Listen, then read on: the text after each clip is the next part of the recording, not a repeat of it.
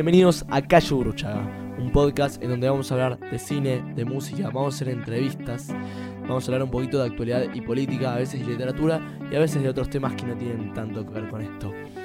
Todo esto según el punto de vista de la juventud, todos los lunes a las 19 horas por Spotify y YouTube.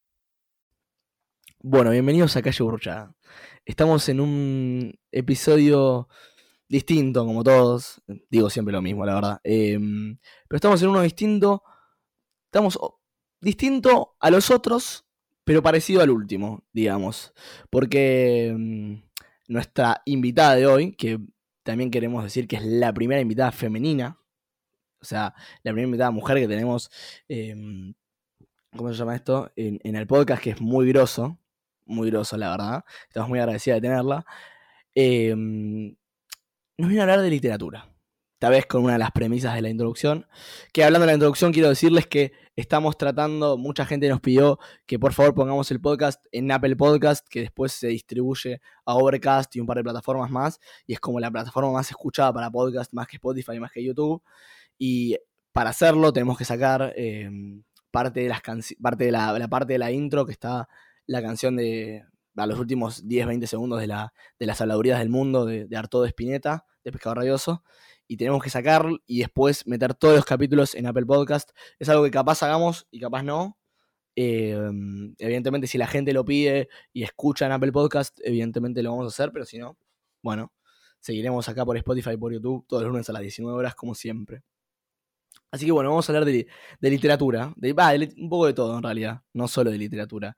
Em, y esta invitada también es, parecida a la anterior porque nos contactó por Instagram.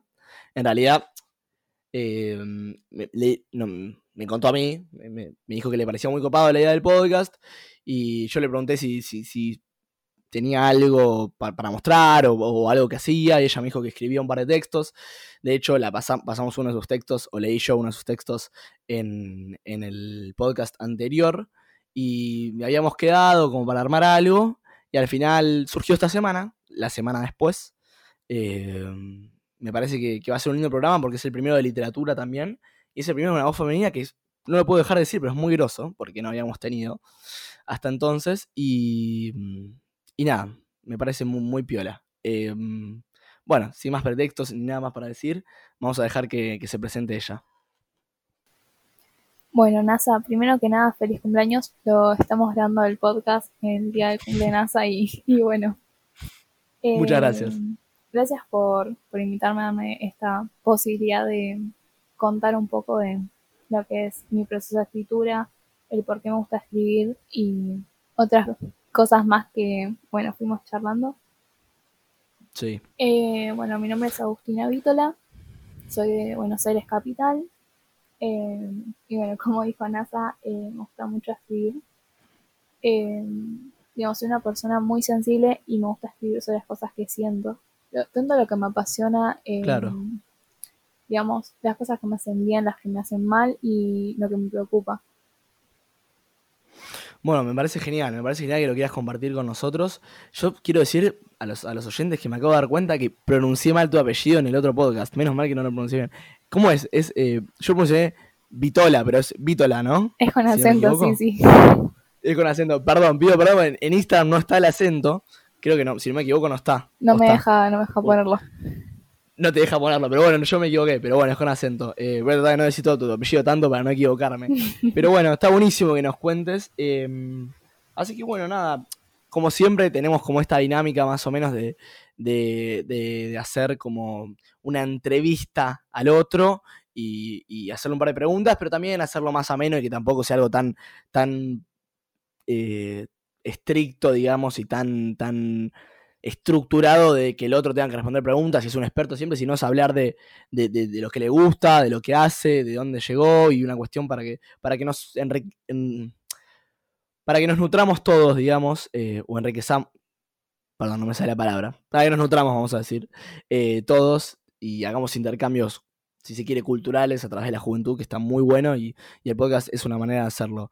Eh, también, bueno, queríamos aclarar que sí, estamos grabando en mi cumpleaños, el 21 de mayo del 2020, eh, y esto se va a lanzar el lunes 25 de mayo, si no me equivoco, porque ya me he equivocado, ya he desinformado y he dicho un lunes que no era, y Martín Borrello, gran amigo de la casa, me ha corregido y me ha dicho que mal informo muchas veces.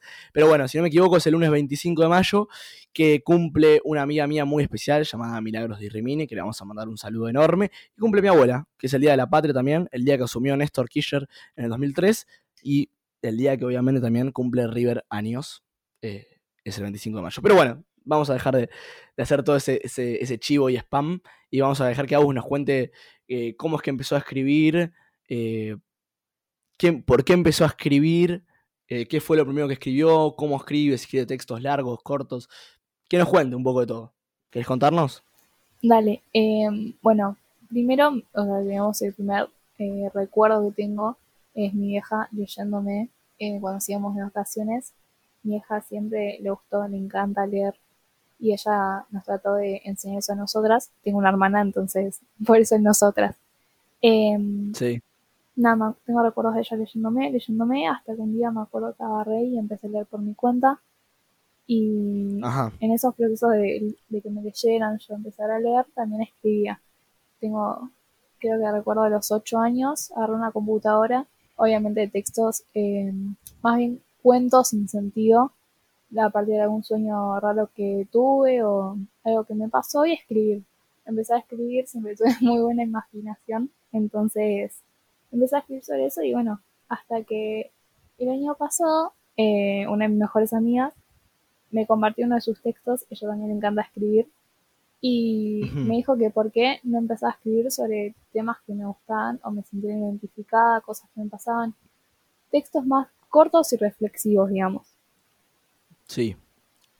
Y bueno, pero... Eh, sí. Perdón, perdón, contá, contá, contá. Eh, nada, entonces estaba de vacaciones y había pasado por algo bastante difícil en mi vida, o sea, algo que, digamos, pasamos todos, y se me ocurrió, eh, ¿por qué no escribir sobre eso? Era, me acuerdo, de la madrugada, estaba de vacaciones en Bariloche y dije, me voy a poner a escribir. Y es justamente el texto que leíste en el podcast anterior. Bueno, muy lindo texto. Creo que a Dylan y a mí, que fue el invitado la semana pasada, nos pegó mucho. Es muy linda la historia que contás.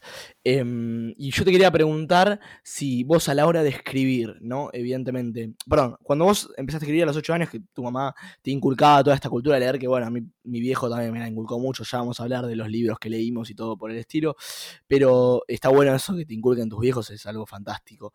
Em, cuando vos empezaste a, leer a los ocho años y empezaste a escribir, ¿escribías, hacías anotaciones sobre los libros, los marcabas? ¿O escribías, vos, vos dijiste que escribías cuentos sobre los libros que leías? ¿O, esos libros te inspiraban a, escribir estos cuentos sin sentido, como decís vos? Por ahí me basaba mucho en, el de Lewis, en Narnia, que es una saga muy conocida. Me acuerdo que hacía variaciones sobre la historia o como que le cambiaba partes la mezclaba con Harry Potter, que soy gran fanática. Em, iba mezclando y de ahí salían, digamos, nuevas historias o cambiaba totalmente, por ahí usaba el nombre de los personajes, pero cambiaba la historia como me hubiese gustado que haya pasado. Perdón, tiene un nombre eso, ¿no? ¿Son fanfics, si no me equivoco? ¿O que se cambian y, hacen crossovers entre libros? ¿O estoy diciendo cualquier cosa?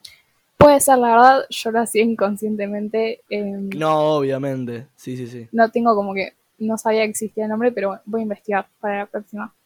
Investigar, porque si no me equivoco, hay páginas de internet y blogs en donde hacen fanfics. Puede ser otra palabra y me puedo equivocar y puedo estar mal informando, pero. Eh, o puedo estar desinformando. Pero me parece que sí, que son, que se hacen crossovers entre, entre animes, entre series, entre películas, entre libros, entre novelas.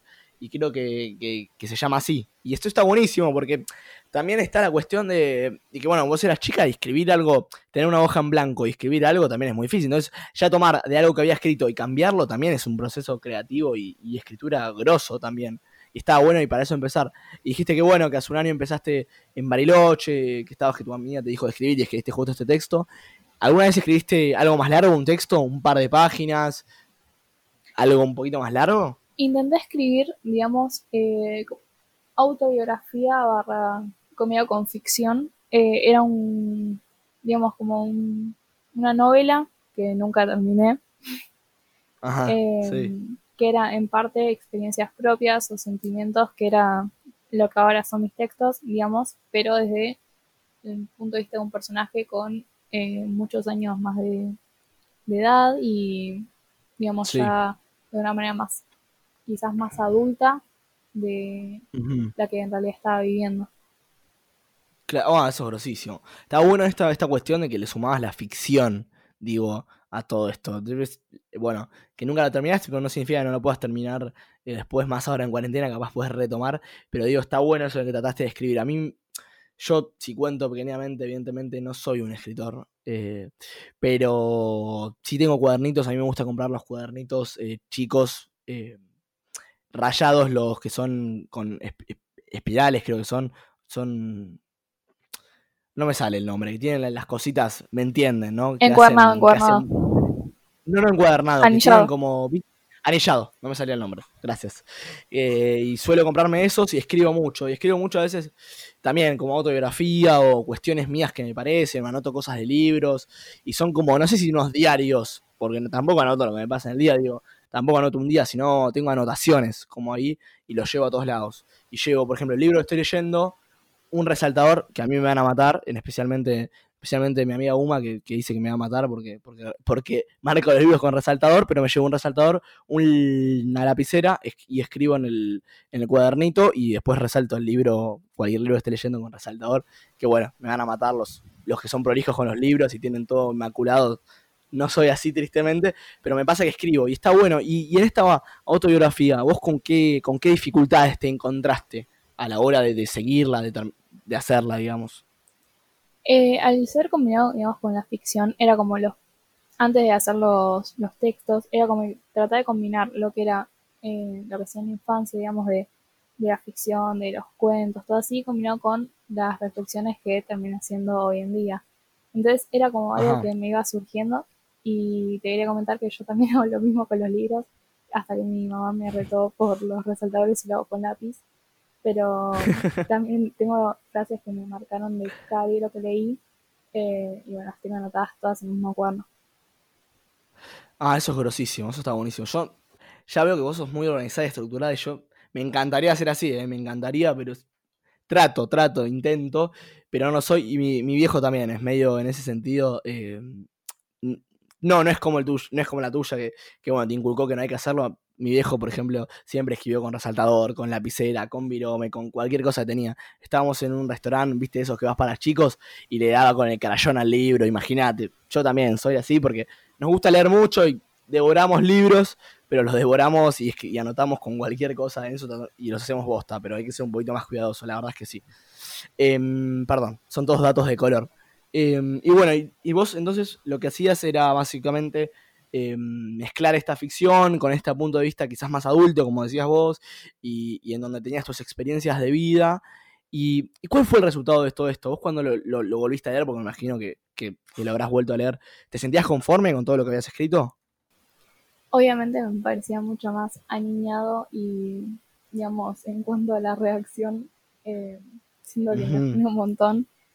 Pero siento que es algo que probablemente podría terminar hoy en día. Como que mi visión de ese entonces era una vida que yo quisiera tener cuando ya termine la facultad o esté por terminar. Entonces siento que es algo que podría continuar ahora.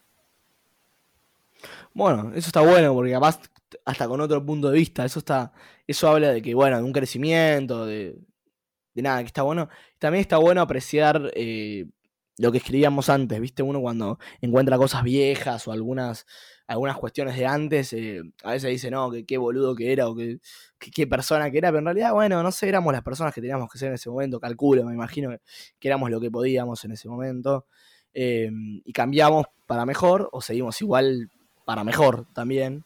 Eh, y entiendo que está bueno encontrarse con cosas viejas y, y poder leerlas.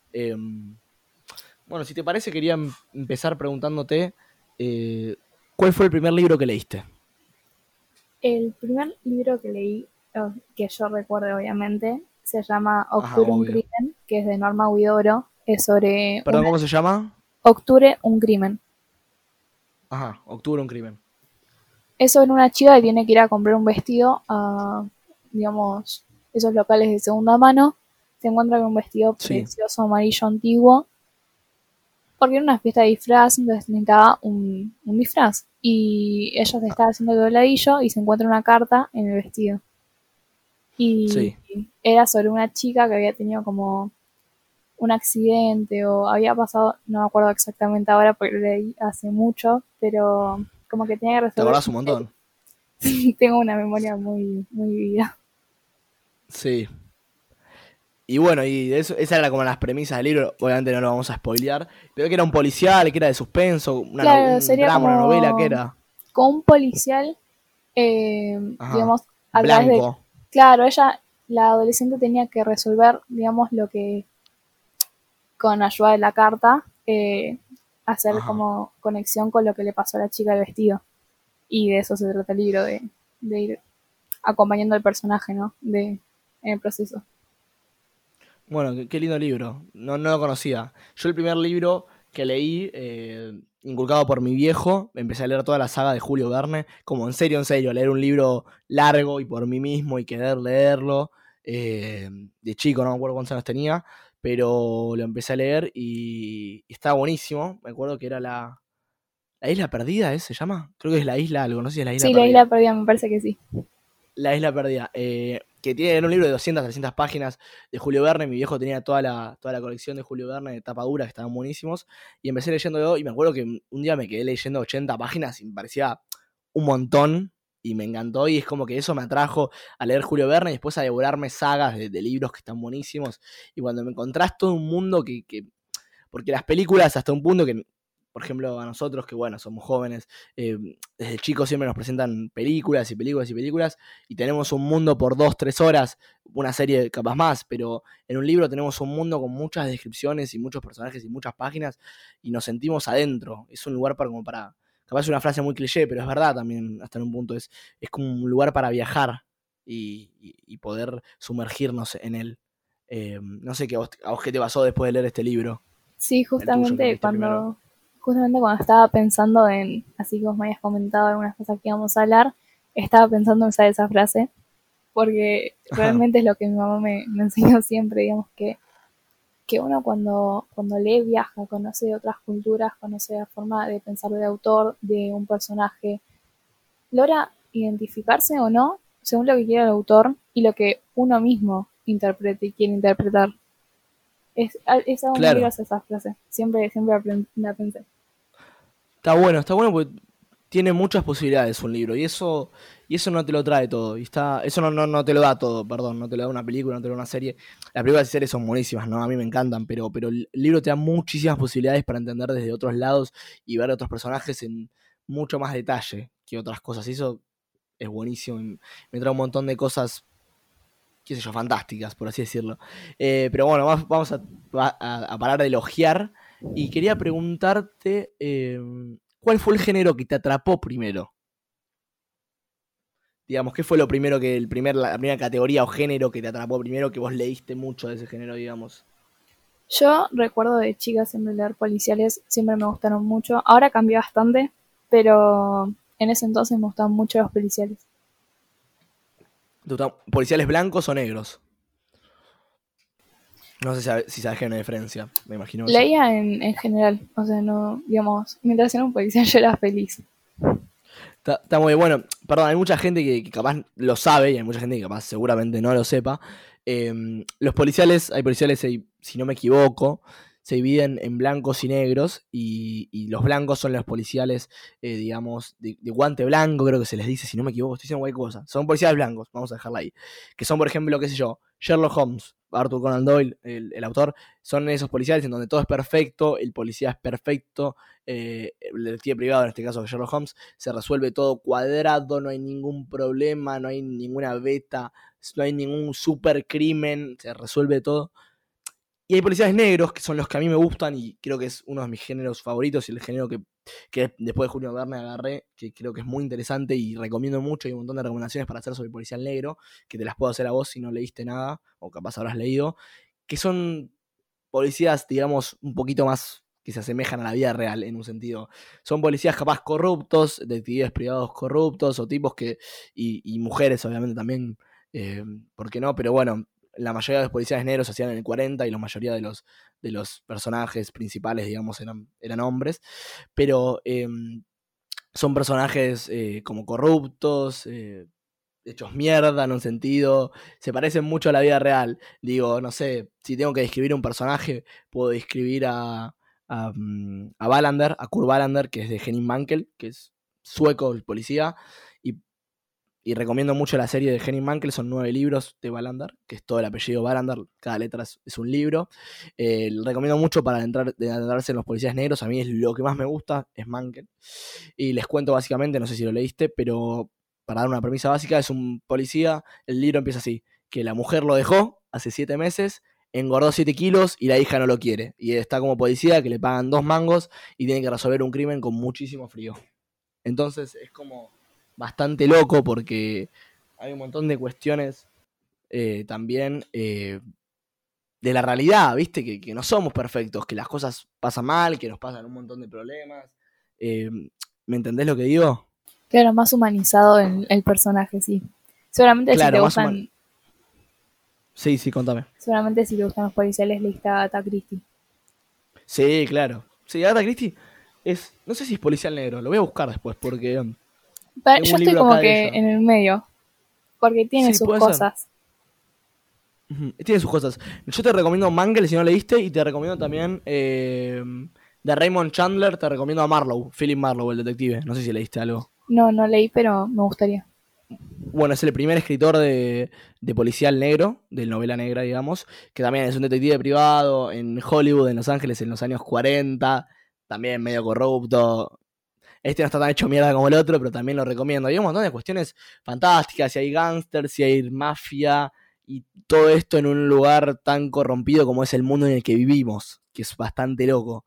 Así que bueno, lo recomiendo. Perdón que hable tanto, pero me, encanta. ¿Vos qué, qué, qué leíste policial? Contame algunos autores, algo que tengas para recomendar. Eh, no, leí más que nada a porque últimamente estuve leyendo mucho novelas de iniciación, que para Ajá. los que no saben son cuando, más que nada se dan en adolescentes, cuando arrancan, digamos, a iniciar su vida por sí mismos y hacen un viaje en el cual eh, descubren quiénes son o van como que enfocándose en aspectos propios y van evolucionando.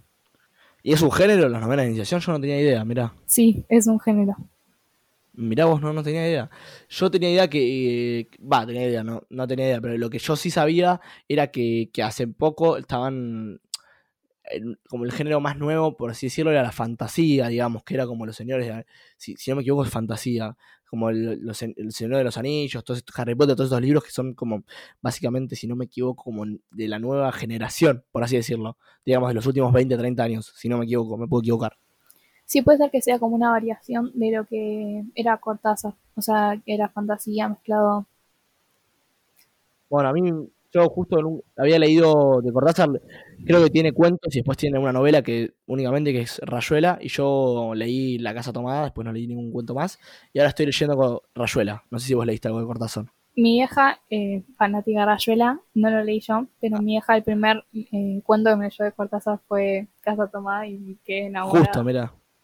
Bueno, Cortázar tiene una forma de escribir muy peculiar. Hay gente que no le gusta. A mi viejo no le gustaba nada. Va, no le gusta, no le gusta todavía. Yo le estoy echando las pelotas para que lea Rayuela porque estoy en las primeras 100 páginas, si no me equivoco, y ya me está encantando. Mm, bueno, Cortázar, eh, qué sé yo.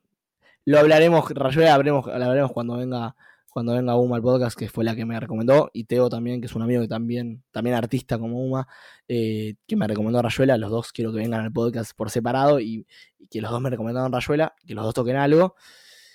Pero, pero hablaremos, pero es un, un librazo, básicamente. A mí me gusta mucho, por lo menos está 100 páginas. Después, si, si decae, lo contaré en el podcast, pero por lo menos lo que estoy leyendo me está gustando. Así que te lo recomiendo si lo vas a leer. Lo tengo, lo tengo en la lista de lectura. Por favor, por favor, agarralo porque me parece fantástico.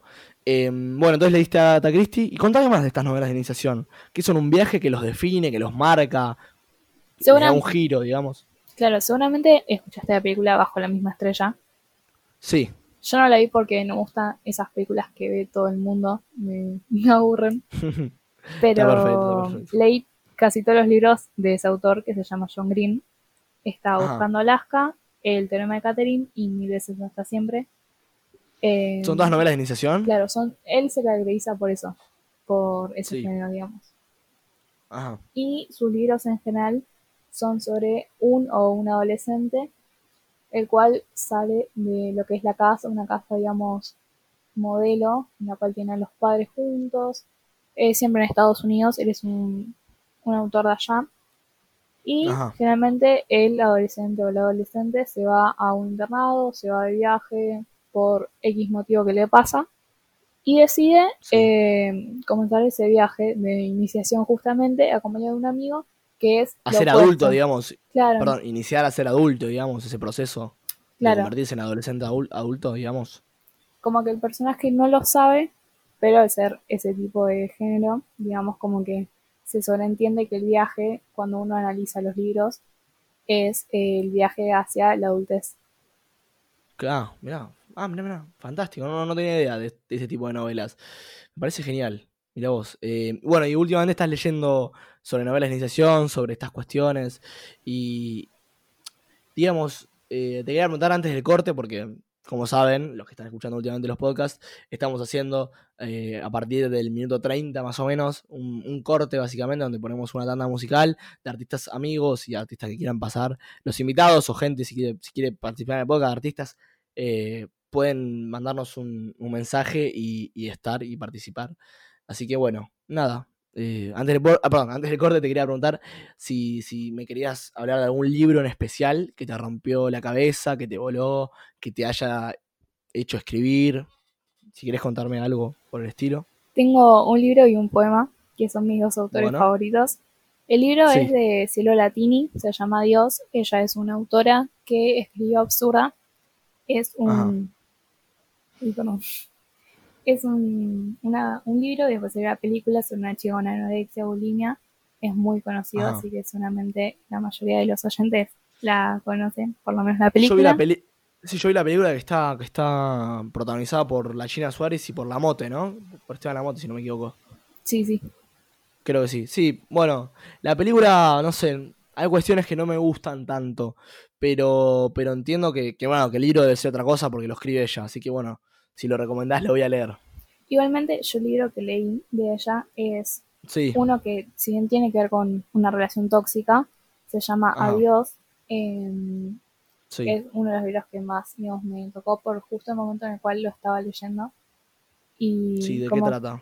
trata sobre una, una chica que termina, o sea, está en la facultad, digamos, y eh, está haciendo con un chico, ella se va a ver a, al médico un lugar que tiene, está viendo, averiguando unas operaciones para hacerse, ¿qué se llama? Agrandamiento de mamas, para, digamos, Sí. satisfacer a lo que es su pareja actual, y se enamora de su Ajá. médico, el cual tiene 20 años más que ella. Y Uf. bueno, él es un seductor, obviamente, eh, Sí. se ponen juntos y la novela empieza cuando ella descubre que el médico seductor, es que él no era tan seductor y tenía sus cosas. Y, y las, perdón, esto, esto también es como, porque yo tengo entendido que la película, bueno, y el libro evidentemente es una experiencia de ella. Ella, este Dios, el libro Dios también es, es, eh, es- está basado en hechos reales y ella misma es la que lo protagoniza en un sentido. Ella, si bien cuenta en entrevistas que tuvo relaciones tóxicas, em, Sí. también, digamos, este libro se basa en relaciones de amistades, digamos, amigas que tuvieron relaciones tóxicas. Es como relaciones tóxicas en general que tuvo ella. O le contaron. Ah, bueno. Ah, está bueno, está bueno, está bueno porque div- divagan lo que sería. Va, no divaga, divaga no. Se sumerge, digamos, eh, en, en las profundidades de las relaciones y obviamente hay, mucha hay muchas partes que deben ser reales y muchas partes que, que están basadas en experiencias que deben ser fantásticas. Estoy hablando sin, sin leerlo, básicamente. Pero bueno, em, bueno, si te parece, vamos a ir, vamos a ir al corte ahora mismo, ya llegando a los 29 minutos. Eh, vamos a ir con dos voces. Una voz es de mi amigo Mateo Sujarchuk y el nombre de la canción se lo vamos a decir después de que termine la canción. Y después, bueno, vamos a ir con otro nombre de... Vamos a ir con otro nombre, perdón, vamos a ir con otra canción de una amiga mía que se llama Victoria Goitea, eh, que está haciendo covers por ahora. Bueno, el de Mateo Sujarchuk creo que es un cover también. Eh, y Victoria Goitea también está haciendo covers, pero va a sacar lo suyo. Ella no me dejaba pasar la música y yo le hinché las pelotas para que me la deje pasar, por favor, porque es muy buena, la que se las quería mostrar. Y, y cómo se llama esto, pero bueno, cuando ella decida pasar, digamos, eh, cuando ella decida pasar, no, perdón, cuando ella saque algo suyo, propios, lo vamos a pasar también y la vamos a apoyar y vamos a dejar las redes de, de, de ambos abajo en la descripción. Y, y bueno, vamos con eso, ¿te parece? Dale. Dale, dale. Dale, bárbaro. Y en tu cara leo la pena despeinada tu melena, no llores por mí. Era una niña buena, amiga de una docena, pero no feliz.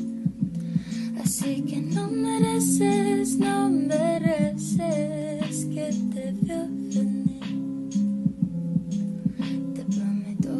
presencia como testigo es mucho más fácil.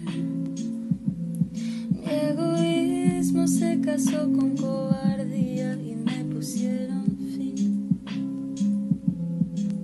No siento la humedad ni el frío, ni las ansias ni el deshielo, ni las ganas ni la rabia. Vuelo alto, soy silente, soy ausente, soy aire, pero sigo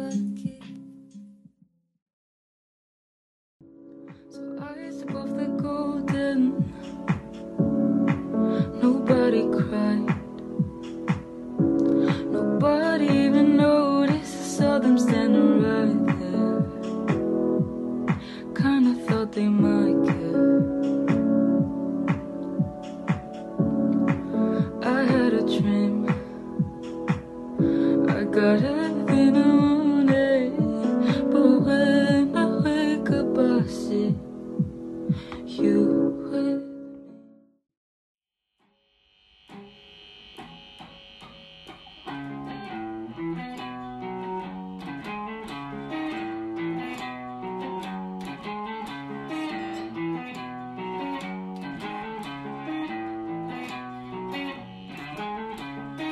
Just a castaway, not a lost at sea. Oh, another lonely day, no one here but me. Oh, more loneliness than anyone could bear.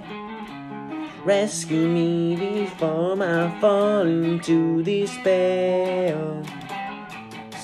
Send an SOS to the world. I'll send an SOS to the world. I hope that someone gets mine. I hope that someone gets mine. I hope that someone gets my message in a bottle. Yeah. Message in a bottle. Yeah. A year has passed since I wrote my note. I should have known this right from the start.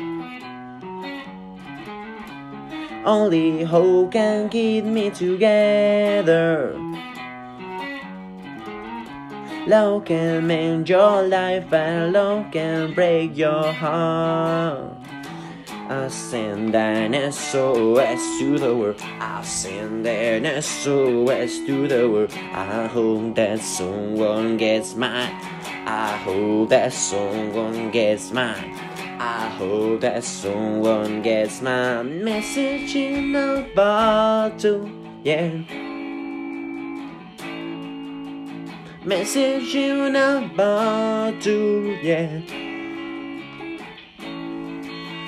Message in a bottle, yeah. Message in a bottle, yeah.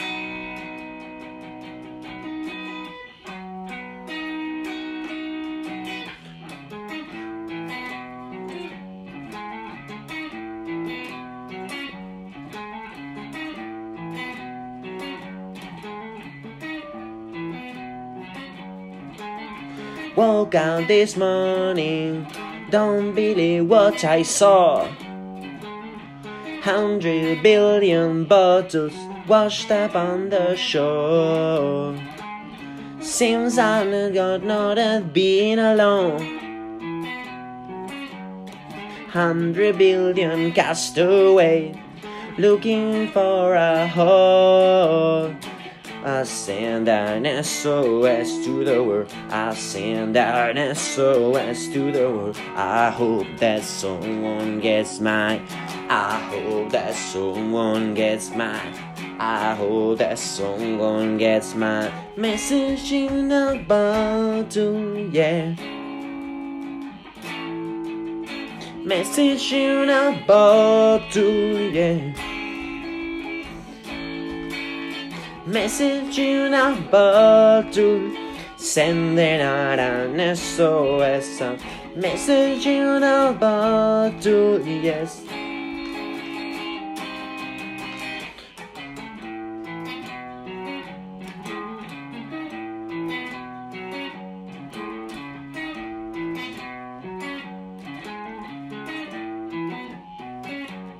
Sending out an SOS.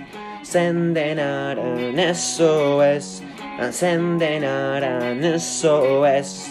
Sending out an SOS. Sending out an SOS. Sending out an SOS. Sending out an SOS. Sending out an SOS. Sending out an SOS. Bueno, acá volvimos de escuchar, escuchamos a todos nuestros artistas, no hicimos una pausa en el medio porque bueno, evidentemente nos parecía mejor eh, tenernos todos ahí y escuchamos, les contamos, de Mateo Zugarchuk, escuchamos una canción que ahora mismo me voy a corregir porque no me la acuerdo en este momento. Bueno, estábamos escuchando Message in a Bottle de The Police por Mateo Zugarchuk. Me equivoco yo que me parece que son los Red Hot, pero en realidad es The Police con Message in a Ahí Bottle, terminaron de cover escuchar. hecho por Mateo Eh, Zugarchuk. la canción muy linda, me encantó. Creo que es los de Red Hot, pero lo voy a- me voy a corregir a mí mismo. Y escuchamos de Victoria Goitea dos covers de un minuto, básicamente, eh, que lo subió a Instagram. Le vamos a dejar su Instagram de, de Mateo Zuccarchuk y, y le vamos a dejar de Save Population también ahí en la descripción, que es la banda de, Mateo, que fue el, primero que hizo el podcast. Y le vamos a dejar el Instagram de Vi- Victoria y el, canal de YouTube de Victoria Goitea, que también sube, sube covers por ahí. Em, ahora les digo bien las canciones que nos tocó. Nos tocó una en español y nos tocó una en inglés. Nos cantó, perdón. Em, nos cantó Duelo Dulce de Babi. En español, que tiene una voz tremenda. Ella y Babi, las dos tienen dos voces muy lindas. Y nos cantó Everything I Wanted de Billie Eilish, que bueno, me encanta. Eh, Billie Eilish, no sé si lo conté, pero a mí estoy enamorado. Yo digo que Billie Eilish es la espineta yankee. Cuando lo digo me matan, pero para mí sí. Em, no sé vos qué pensás, Agus. Yo no soy muy fan, eh, me vas a matar. No, la poca música que escucho en inglés eh, es más canciones, digamos, que son como de fondo para relajarse. No me gusta mucho música Ah, en mirá. inglés. A lo sumo, Shawn Mendes de vez en Sí. cuando. Bueno, está bien, ¿no? Pero Sí, sí, sí, decime. No, no es mi estilo, digamos. No es tu estilo. Bueno, yo creo que puedes descubrir para mí la música en habla inglesa y bueno, la música de todas partes del mundo tiene, tiene sus cuestiones. Me parece que eh, si te puedo hacer un par de recomendaciones, eh, yo empezaría, viste, a yo, soy muy, muy, muy punk y muy post-punk y muy rock en un sentido. Entonces empezaría con Pink Floyd, empezaría con Sex Pistols, con Inner Dolls, con, con Radiohead, que son todas bandas que a mí me encantan. Eh, que después te, puedo recomendar un par de temas si querés. Em, Dale, que dale. te vas a ver si te gusta algo. Eh, y bueno, después seguramente van a salir a las puteadas y hay mucho más que pueden recomendarlo y dejarlo en los comentarios. Em, bueno, y nos cantó todo eso y Mateo Zucachuk. Así bueno, este fue el tanda, la tanda musical. Vamos a dejar las redes de todos, de ellos dos abajo y lo- las canales y todo lo, lo que sea referido a ellos abajo en la descripción para que más o menos puedan ir a, a verlos. Son, son los dos muy grosos. Y bueno, por ahora vamos a ir con esta tanda musical que me parece que, que está buena y que, que aporta. Eh, me parece que aporta bastante. Em, bueno, estábamos con, con vos que nos habías contado el libro que te voló la cabeza, que fue Dios de Cielo Latini. Y también estábamos eh, con vos en el sentido de que eh, nos, ibas a contar, nos ibas a leer un poema, digamos, o tenías un poema de Benedetti. Contanos. Sí, sí. Se llama Hagamos un trato. Es, para, es mi poema favorito de él. Ajá. Es muy lindo y bueno. Decime vos después qué opinás. Dale, te escucho. Compañero, usted sabe que puede contar conmigo, no hasta dos o hasta diez, sino contar conmigo. Si una vez advierte que la miro a los ojos y una veta de amor reconoce en los míos, no alerte sus fusiles, ni piense que delirio. A pesar de la beta, o tal vez porque existe, usted puede contar conmigo.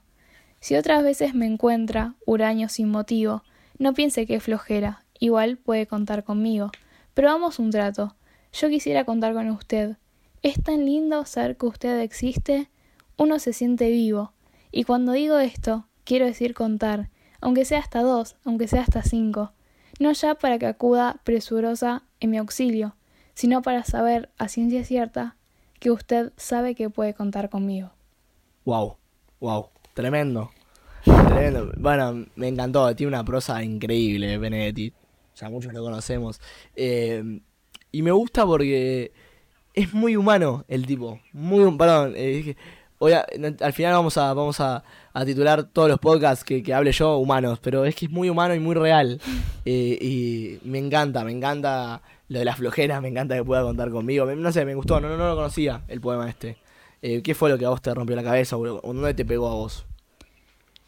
Eh, la- primero, eh, es impresionante cómo, cómo escribe, me, me llena el alma cada vez que lo leo y me emociono. Sí, Y la forma en, lo- en la cual lo descubrí, yo estaba haciéndole un regalo a mi mejor amigo, que tenemos la costumbre de cada vez nos regalamos algo, poner alguna frase, eh, a él le gusta mucho el principito y yo siempre escribo el principito, gran libro. pero esa vez estuve buscando y encontré Benedetti, y yo no sabía que era de Benedetti. Y yo le puse, usted sabe que puede contar conmigo, y la parte de, es tan lindo saber que usted existe. Claro. Y se lo conté a mi mamá. Y mi vieja me dijo, no, mira, es de Benedetti. Tengo el libro. Me, regaló como tres libros de él. Qué grosa. que los tengo. Qué grosa, sí. lo- los Y atesorás, bueno. me imagino. Eh, Mi vieja me lo leyó. Encima mi mamá lo tiene el libro quemado. Digamos, tuvo un incendio cuando ya tenía mi Uh. edad. Y leyó este mismo libro. Y eh, el libro está como quemado. Entonces le da el efecto perfecto. Cierra por donde lo tiene una historia de, de fondo, perdón, fantástica. Eh, qué bueno, qué bueno. me gusta, perdón que haga una interrupción, pero me gusta cuando nuestros, eh, cuando los invitados eh, vienen acá y nos cuentan sus, experiencias, porque yo como, como conductor me pongo, me pongo de este lado a escuchar todas las anécdotas y, experiencias y, cuestiones que me, que me encantan, me encantan y a veces nos ponemos como muy profundos y a veces no, y salen cosas hermosas. Y, y estoy agradecido de poder hacer este podcast y, y todo. Así que nada, gracias. Perdón, entonces tendría que decir al al final, pero te lo digo ahora y al final que gracias por venir, que estás reinvitada para otros podcasts y que nada, que está buenísimo. Pero bueno, ahora nos vas a leer algo tuyo, ¿no? Si no me equivoco. Sí, em, se titula Instantes. Lo escribí también una, una madrugada. Ah, Yo tengo la costumbre de, de anotar la hora y el día en, en la cual lo ¿qué es- escribo. querés- Lo escribí a las 3 y cuarto de la qué mañana, un 3 de Un marzo. 3 de marzo, mira vos. Y bueno, Contanos. eh, dice así, el tiempo se me va, siento que 24 horas no son suficientes. Veo a la gente que amo avanzando, caminando estresada por la monogamia y acelerados por el tan odiado pero característico ritmo de ciudad. Todos en un momento sentimos que el tiempo se nos escapaba entre las manos, como cuando éramos chicos y jugábamos a ver cómo la arena se nos escapaba entre los dedos. No sé decirte con precisión en qué momento, pero luego de un punto en el cual los minutos son segundos, las horas minutos y los días son horas. Tan solo nos queda disfrutar al máximo cada momento, porque en esta vida estamos de paso. Al final del camino, solo nos llevamos esos pequeños momentos en los que fuimos realmente felices, porque esos somos instantes. Me encantó, me encantó, me encantó. Yo lo había debo confesar que lo había leído antes, eh, cuando me diste a elegir, eh, porque tenías otro también que nos querías leer. Y bueno, evidentemente, perdón, quiero aclarar, hago muchas aclaraciones. Que si, si nos seguís pasando textos, nosotros los vamos a seguir pasando. Los voy a leer yo, que no los leo también como vos, que sos la autora, pero me encanta, me encanta leerlos. Eh, y me parece re grosa en ese sentido y está buenísimo lo que, lo que hacés y lo que contás. Em, hablando un poquito del texto. Muchísimas gracias. No, por favor. Eh, hablando del texto, eh, es tremendo. Yo de chico a mí me pasaba, eh, de más chico, aunque siga siendo chico, eh, ahora joven, digamos. eh, de más chico a mí me pasaba que, que yo quería que llegue el viernes ya, de chico, en el jardín, en el colegio. que llegue el colegio ya, que llegue el viernes ya, perdón, que llegue el viernes ya. Y no se me pasaban más las semanas y era muy chico, se me pasó muy tiempo. Y los últimos, y, y bueno, hace un par de años, los últimos años de secundario, eh, me, me fue pasando que, que, bueno, yo los viernes a la tarde tenía gimnasia y, y todos los viernes a la tarde eh, pasaban como los días y el día de mañana, eh, mañana era viernes y mañana era viernes y las semanas pasaron y me acuerdo que mi último año, año de secundario, lo pasé volando, se me pasó, se me escurrió de las manos. Y, y, y en, y el sentido de que, que- era joven, muy joven y, y el tiempo se nos pasa rapidísimo, rapidísimo. Yo me acuerdo que pasaban las semanas volando, que no me daban las horas para, para disfrutar, como decís vos. Y ahí a mí me pegó por ese lado, porque siempre me hubiera gustado pasar más tiempo con, con las personas queridas que se nos fueron, con, con, los- con nuestros afectos, con nuestros amigos. Y bueno, uno hace lo que puede con lo que tiene. Digo mucho eso porque, bueno, somos humanos y hacemos lo que podemos. Va, ¿A vos por dónde te pega, digamos, por más de lo que escribiste? Hoy, hoy después de haberlo escrito no sé hace cuánto tiempo. ¿Qué, ¿Por dónde te, te pega por otro lado que como te pegaba antes, digamos? Em, yo siempre eh, viví, digamos, en un tiempo futuro. Siempre estuve esperando, digamos, quiero que llegue mañana. Siempre toda mi vida fue Ajá. así, hasta los eh, 12 años más o menos que falleció mi abuela, la mamá de mi mamá. Eh, era mi persona favorita en el mundo. Y bueno, ahí empecé a medir el tiempo de otra manera. Me di cuenta que suponete tres años, suponete que no viajabas más por tres años. Es un montón de tiempo. Claro. Y sin embargo te dicen tres años con tu mejor amigo y no lo ves nunca más. Esas cosas son las que a uno por ahí, las cosas digamos fuertes que nos van pasando en la Sí. vida, son las que nos hacen percibir el mundo de otra manera. Y nosotros, bueno, hablábamos, perdón que te interrumpa, pero hablábamos en el podcast este y en el de cine, perdón, en el este no, en el anterior, el, el de giro de 360 grados y en el de cine, viste, en el cine hablamos de un Rosebud, en el sentido de un, no sé si viste la película Citizen Kane, Ciudadano Kane, si no, La tengo, la tengo en la bueno, lista mirala gracias a porque en realidad es, es gracias, gracias a vos. Es, eh, es como ya esto un. Hay un momento definitivo que te vas a dar de la película que se llama Rosebud, en donde todo cambia. Hay un giro de 360 grados como el título del anterior. Y bueno, y para vos, capaz, eh, tu forma de percibir el tiempo cambió por la muerte de tu abuela, y la muerte de tu abuela fue un, un- un evento donde, donde te hizo cambiar, ¿viste? Y esta cuestión de, Sí, de- de que hay un evento que nos transforma eh, es algo que se viene repitiendo a lo largo de los podcasts y habla de algo, de que, de que estamos marcados, de que, viste, la vida nos la dio, no, no sé si nos la dio la vida, pero pasan cosas, es así, y estamos golpeados y, y- y salimos de salimos moldeados de alguna manera por ese lado. Eh, me imagino que vos, bueno, tu, abuela, como si sea la- tu persona favorita en el mundo, y, te pegó porque, bueno, hay que. El tiempo, me imagino que. Que es precioso. No, no, me imagino, digo, para mí es precioso y, y para vos también, y me doy cuenta que, que lo empezaste a percibir a partir, bueno, de este, de este evento y de los 12 años. Y ahora, desde que pasaron tus 12 años hasta ahora, ¿seguís con la misma, el mismo concepto? ¿O el, digamos, la misma forma que adoptaste a los, a los 12 años de percibir el tiempo? Digamos que soy una persona muy ansiosa. Cuando sé que me va a pasar algo muy groso, eh, me suelo emocionar y estoy pensando constantemente en eso. Ajá. Pero ahora tengo la noción de que tengo que aprovechar el día a día. Y suponete en cuarentena que yo tenía un año planeado con un montón de proyectos. Dije, no, ¿qué hago Claro. ahora? Y sin embargo me di cuenta que puedo hacer un montón de cosas que capaz no me pensaba capaz o, o que simplemente no se me ocurrieron y las traté de transformar y adaptar a la situación. Porque yo creo que este año de mi vida no va a volver. Ajá. Lo tengo que aprovechar. Por más que esté en mi casa, lo tengo que aprovechar de una manera porque es un año de mi vida que no recupero. Claro, claro.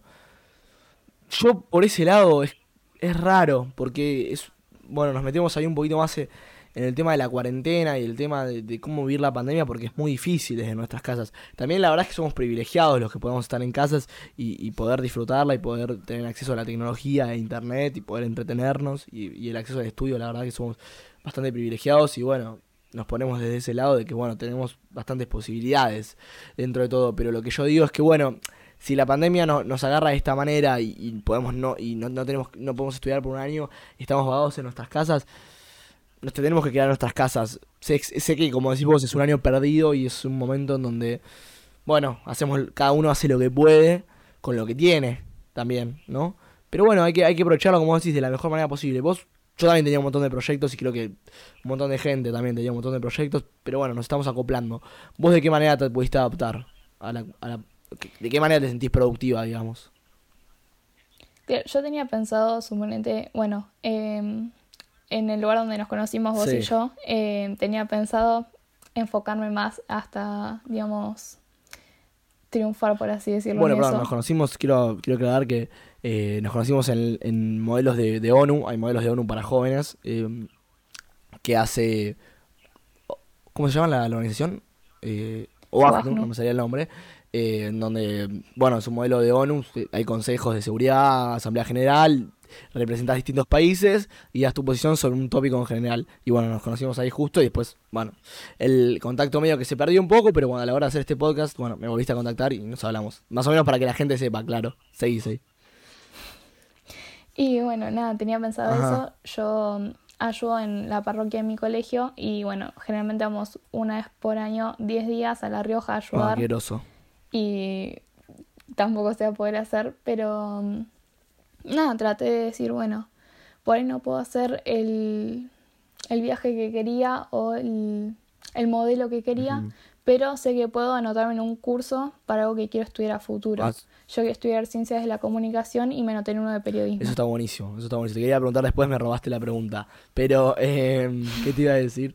Eh, qué bueno, bueno, qué groso ciencia de la comunicación. Nos vas a dar, nos vas a ayudar con el podcast en un futuro. Eh, ¿Qué te iba a decir?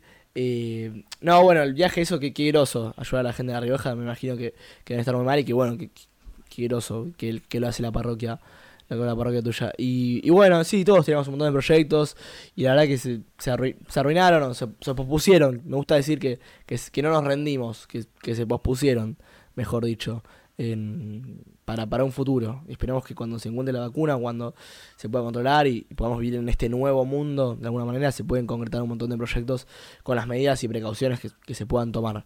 Eso me parece bastante, bastante groso y ojalá se pueda, se pueda cumplir. Em, bueno, básicamente hablamos un poco de todo, pero quería preguntarte a vos si tenías, porque también somos un podcast que más o menos queremos o no, nos tiramos para el lado de las películas, para el lado de- del cine, para el lado de la música. Y sabía que vos tenías preparado algo de cine, algo de música, así que te escucho. Podemos discutir un poquito si querés. Dale, encima es algo regreso porque vos sabés un montón. Yo la verdad me remito nada más a mirar las películas. Bueno, tampoco sé y- tanto, pero sí. Pero no, es algo admirable que, que sepas todos los directores y tanto de la época en la cual se basan y Trato, de- trato de aprender, la verdad es que, que trato de aprender. Pero bueno, no me, quiero, no me considero ningún experto ni nada por el estilo. Mi humilde opinión, pero, pero vi películas, creo. Bueno, te escucho, basta de, de, de hablar. Em, bueno, me gustan en general dos géneros. Em, principalmente veo películas románticas. Tengo, digamos, un top 3, 4 de películas. Dale. Arrancando con mi película favorita, eh, que se llama Un lugar llamado Notting Hill, con Hugh Grant y La Julia vi, la vi, Roberts. la vi, la vi, la vi, la vi. Eh, creo que se hizo en el 99, si no me equivoco. Y la, y la Sí. dirige... ¿La dirige? ¿Quién la dirige? Porque yo sabía el nombre del director. Roger, Roger- ahí está, no lo sabía. A mí me gusta, es una vida linda. Es una vida linda. eh, Hugh Grant actúa bien, Julia Roberts también. eh, se vuelve, ¿Sabes lo que me pasa con esa película? Que se vuelve empalagosa de apartes. Es como que es un amor muy meloso en, en ciertas partes. Él es muy meloso, digamos. Es que él es así, él es torpe, tierno. Es todo lo que ella no Claro. es, digamos, en, en cierto Y es, y punto. se- es que a mí me pasa que se vuelve una, una idealización hasta en un punto. Pero bueno, es una linda película para ver. Para mí, qué sé yo, tiene cuestiones lindas. Eh, ¿La recomendamos o no? La recomendamos por supuesto. Sí, recomendadísima. Bueno, segundo lugar, a ver si vi todas. Eh, no sé si es segundo lugar, pero es una que me gusta Bueno. mucho. Como que después de Notting Sí. Hill están varios los lugares. Se llama Solo tú, Ah, con Marisa Tomei. y, y, Sí, y- la tenés que sí, sí, conocer. sí, y Robert Downey Jr. La vi el otro día, de nuevo. La vi que, que... Yo también. Damon Bradley, ¿no? Es el nombre que, si no me equivoco. Sí, sí, Mira, vi, la verdad que vi muchas películas. Del mainstream vi muchas películas. Pero, eh, ¿cómo se llama esto? Sí, eh, creo que sale en el 94. Es, es buenísima.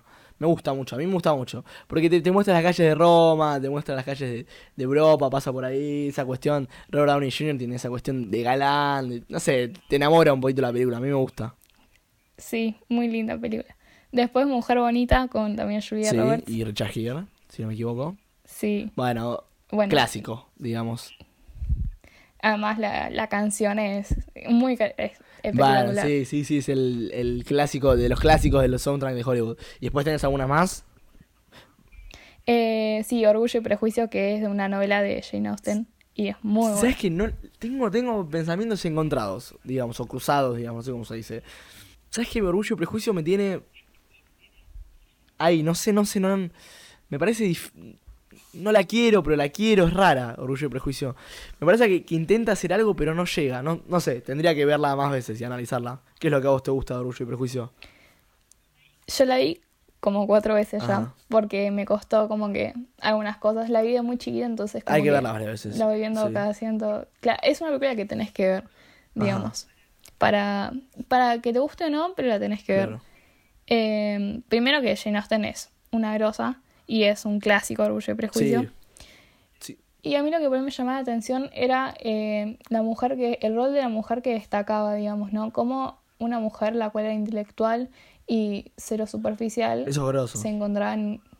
eh, claro, me encantaba el, el rol en que Jane Austen la ponía como algo superior cuando la sociedad en sí la ponía como alguien inferior, Claro, claro. como lo raro. Claro, bueno, eso, eso es muy groso, o sea, el rol de la mujer y cómo se empodera en, en esa película, es verdad, eso, esa parte es grosa. Lo analizás por ahí, bueno, evidentemente se nota que, que, que sos muy piola. Eh, ¿Qué te iba a decir? Perdón. Eh, y bueno, ¿querés añadir una más así hacemos un top 5? Eh, a ver, me dejaste pensando. Sí, cualquiera, la que vos quieras, ¿eh? O puedes agregar un par de más también, ¿por qué no? Por ahora vi todas, quiero ver si, si puedo cerrar 5 de 5.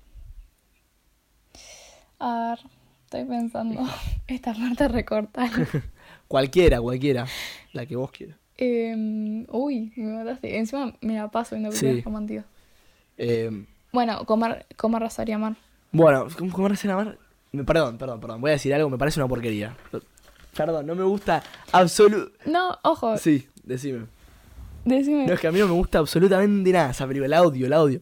La vi, la vi, creo que el año pasado, no me acuerdo cuándo la vi, o este año a principios, y la odié, la odié con el corazón. Creo que nunca gasté, no sé, porque Julia Roberts actúa mal, no, no me gusta nada. Perdón, no- me vas a matar, pero no me gusta nada la película. No, yo también tengo como que sentimientos Sí. encontrados, pero no, o sea, me gusta mucho esa película, pero no por cómo actúan, porque no es justamente Julia Roberts Sí. es la que menos me gusta cómo Sí, actúa, sí. Pero me gusta, eh, digamos que ella de un día para otro, bueno, se despierta y decide emprender un viaje para sí misma, ¿entendés? No, como que no tiene miedo de dejar, lo que por ahí pasa mucho cuando son adultos, que tienen miedo de dejar eh, a su pareja o su vida Ajá. todo estable. Y me gusta que ella abandona todo por, eh, digamos, sanar por sí misma. Eso es lo que yo, digamos, me gusta de la película. Bueno, lo que pude ver a lo, largo, a lo largo del podcast es que evidentemente querés hacer un viaje para descubrirte, porque empezamos con los libros de iniciación, vemos con eh, Comer, Rezar y Amar, si no me equivoco el nombre. Bueno, sí, sí, sí. Los viajes... Viajar es importante, me parece que también eh, hay una parte donde descubrís. eh, Igual se puede viajar de distintas Obvio. formas. No solamente, en, digamos, yo considero que puedo viajar en un libro, puedo viajar en una Ajá. película o puedo viajar en mi terraza tomando mate y mirando el cielo. Obvio, obvio, obvio. Eh, son y hay mucha gente que considera viajar de otra manera que, bueno, evidentemente allá ellos. Em, bueno, estamos llegando al final y nos quedamos cortos porque me ibas a recomendar una serie de suspenso, recomendámela brevemente y hablamos de, re- de- de religión que querías hablar un poquito y nos vamos, ¿te parece? Dale, dale. Eh, bueno, de suspenso es una serie, digamos, en general no veo mucho, pero no se me ocurren Ajá. ahora. Se llama Bajo Sospecha, la primera temporada. La segunda no me Bajo gustó. sospecha, me suena. la primera es muy no, la, buena. no la vi, creo. Española. No, no la vi. Pero la voy a ver, si la recomendás, la voy a ver. ¿Está buena? La primera temporada está buenísima. La segunda como que tiene la primera temporada que es lo Sí. más y después te tira abajo. Bueno, yo no, pero Perdón, yo no suelo recomendar series, pero quería recomendar Bojack Horseman. No sé si la viste. Pero me suena. es, es la del caballo, capaz la viste, que- es caballo que... ya sé. Bueno, bueno, es parece que es, parecería que sería una sitcom de dibujitos tipo Los Simpsons o tipo Family Guy, pero no es nada que ver. Es otra cosa totalmente distinta y se vuelve un dramón y es fantástica y me la recomendaron y, y la, y la súper recomiendo y me encanta. Eh, bueno, mírenla, no sé, Sí, sí, me la recomendaron. bueno, te la recomiendo porque te abre la cabeza. Al final los personajes terminan siendo... Esto me lo dijo mi amiga Guma, pero es, es así, que los personajes terminan siendo más humanos que nosotros, hasta en un punto. Eh, pero bueno, la recomiendo muchísimo. Espero que, espero que la vean. Y perdón. Y bueno, terminamos con, cerramos películas, series, cerramos eh, literatura. Y quería, y te sonó algo de lo que habíamos hablado de religión con, con Dylan en el, episodio anterior. Y contame, ¿qué querías hablar de religión? ¿Qué tenías en mente? Eh, en general, digamos, pensé en puntos de vista que por ello tengo distintos. Si bien como que coincido en algunas cosas, yo Contá creo tu, que contá tu, pasa tu postura, mucho- qué crees, contalo brevemente para que la gente sepa. Eh, bueno, yo soy eh, católica apostólica romana. Mi educación primaria y secundaria fue siempre en un colegio católico. Hasta que en primer año de secundaria arranqué con, con la parroquia, ¿no? A mí me pasó que tras la muerte de mi abuela eh, dejé de creer, no creí en nada. Sí, Y volví a arrancar, digamos, en primer año junto con la parroquia. Me pasó, vieron como un punto de vista distinto. Y eso fue lo que me llamó la atención, que enseñan, digamos, catequesis en el colegio de una forma y en el mismo colegio eh, la parroquia me lo muestra distinto. claro. Eso es más lo que, lo que me hizo como cambiar la cabeza. ¿En qué sentido? ¿Nos puedes dar un ejemplo? Yo creía en un Dios, obviamente esto es mi punto de vista y obviamente respeto todas las religiones Obvio, obvio. y cada punto de vista de los demás. Em, yo por lo menos antes creí en un Dios que si yo no hago esto tengo que rezar y tengo que pedir perdón porque son mis pecados. Ajá, En un Dios castigador, digamos. sí. Y ahora lo veo más como alguien que nos ama y que entiende que nos equivocamos porque nosotros somos humanos y podemos cometer errores. Y no por eso él dice, no, bueno, vos estás en el infierno. Sino que simplemente él dice, mira, el camino que yo tengo para vos, o sea, digamos, lo que sería llamado el camino de bien, por así decirlo, es, eh, es esto. Vos sos libre elegir seguirlo o no, pero yo te voy a amar igual. Y si te equivocas, está todo más que bien, porque sos humano. Y porque en la tierra te puedes equivocar. La vida se trata de eso, de caerse, levantarse y aprender. Bueno, es una linda, es una linda, es un lindo concepto. Yo, perdón, debo decirte que lo conté en el podcast, en el podcast anterior. eh, soy también católico, bueno, supuestamente en realidad tengo, soy católico apostólico romano, tengo hecho la comunión, eh, perdón, me bauticé, tengo hecho la comunión y me confirmé, pero no, no lo practico ni soy creyente actualmente. Pero también viví con estos conceptos y está bueno como lo ves de esta manera y cómo te lo explican. Me parece que es un lindo concepto y está bueno pensar que, bueno, que no importa el camino que tomemos, siempre nos va a amar y va a estar ahí incondicionalmente. Eso es, es una linda forma de pensarlo. Eh, me gustó, me gustó, me gustó el concepto. Eh, pero bueno, vos me contabas, perdón, detrás, en el, en el, en el backstage, digamos, o detrás de- de- de- del micrófono, que, mm, que vos sos panuelo verde, no sos, eh, no sos eh, antiaborto, digamos. Claro, si bien no tiene que ver con, la, con lo que yo creo en general en, en la religión, Ah, es como que puedo, digamos, la religión tiene una postura y eh, digamos que yo tengo otra. mm, Pero lo que quería decir es que no por eso, digamos, voy a dejar de eh, ser parte de mi religión o voy a abandonar mi fe. O sea, yo por lo menos nunca me sentí, digamos, yendo a la parroquia y la parroquia sabe mi postura. claro. Y nunca me sentí como, ah, mira, ahí está la que eh, vota o votaría a favor del aborto. Mirá qué piola. Digamos. Bueno, son una, son una, son una parrilla bastante. Una parrilla, ay Dios santo, perdón. Una parroquia, perdón, perdón. Estoy muy quemado, estamos hablando a las 3 de la mañana, pido perdón. Una parroquia bastante inclusiva y eso es- está buenísimo porque para mí eso desata la vida, de, de incluir y no de excluir. Y eso es grosísimo. Eh, No es que no es que se arman Sí. debates como, ah, no, bueno, vos sos pro vida, entonces Claro. sos así. O justamente es como cada uno acepta, tanto política en general como, como es este tema. Y yo creo en esto, pero porque mi punto de vista es que la mujer, digamos, es la que termina decidiendo. bueno, Hace poco leí un- una noticia, digamos, de, de una nena de Tucumán, creo que era 12 años tenía, que la habían violado y que mm, los médicos de Tucumán, a pesar de que hay una ley que dice que eh, en esos casos sí se permite, Correcto. porque, digamos, la habían violado y era una nena, eh, los médicos le dijeron que el embarazo estaba avanzado y que no se podía.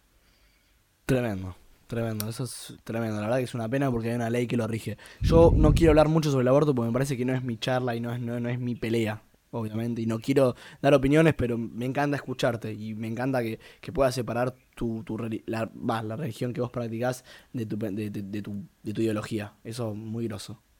Bueno, perdón, pero no, Es que, perdón, contá, sí, y después termino.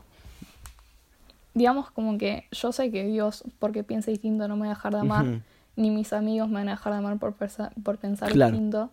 Y además sé que yo por lo menos no sé si lo haría, pero ¿por qué le tengo que prohibir a la otra que por ahí no tiene mi misma religión o no comparte mis mismos ideales o no está en las mismas condiciones que yo, eh, tanto económicas como sociales? ¿no? Ajá, qué groso. Eh, o sea, ¿por qué prohibirle a los demás? Bueno, sos muy grosa. Gracias, gracias por todo. Bueno, nos tenemos que ir porque nos, nos, nos apremia el tiempo, tristemente. La hora, hora y pico es el límite que pongo. Podríamos hablar cinco horas más, pero, pero, pero salió muy lindo. Y, gracias por tenerte y gracias por venir. Eh, tuvimos un par de problemas técnicos, pero los supimos resolver. Eh, y bueno, pasamos tanda de música como siempre. Leímos un texto, un poema. Y si nos pasás textos, vamos a seguir leyéndolos. Y esperemos poder tenerte en la segunda temporada porque estuve hablando con un par de invitados y quieren volver. Y yo dije esta primera temporada, por lo menos, la idea es tener invitados completamente nuevos. Y después en la segunda temporada, bueno, tener in- invitados viejos, digamos. Así que bueno, gracias por venir, gracias por todo. Eh, ¿Querés mandarle saludos a alguien? Eh, de- dejar una frase final, decir algo para terminar?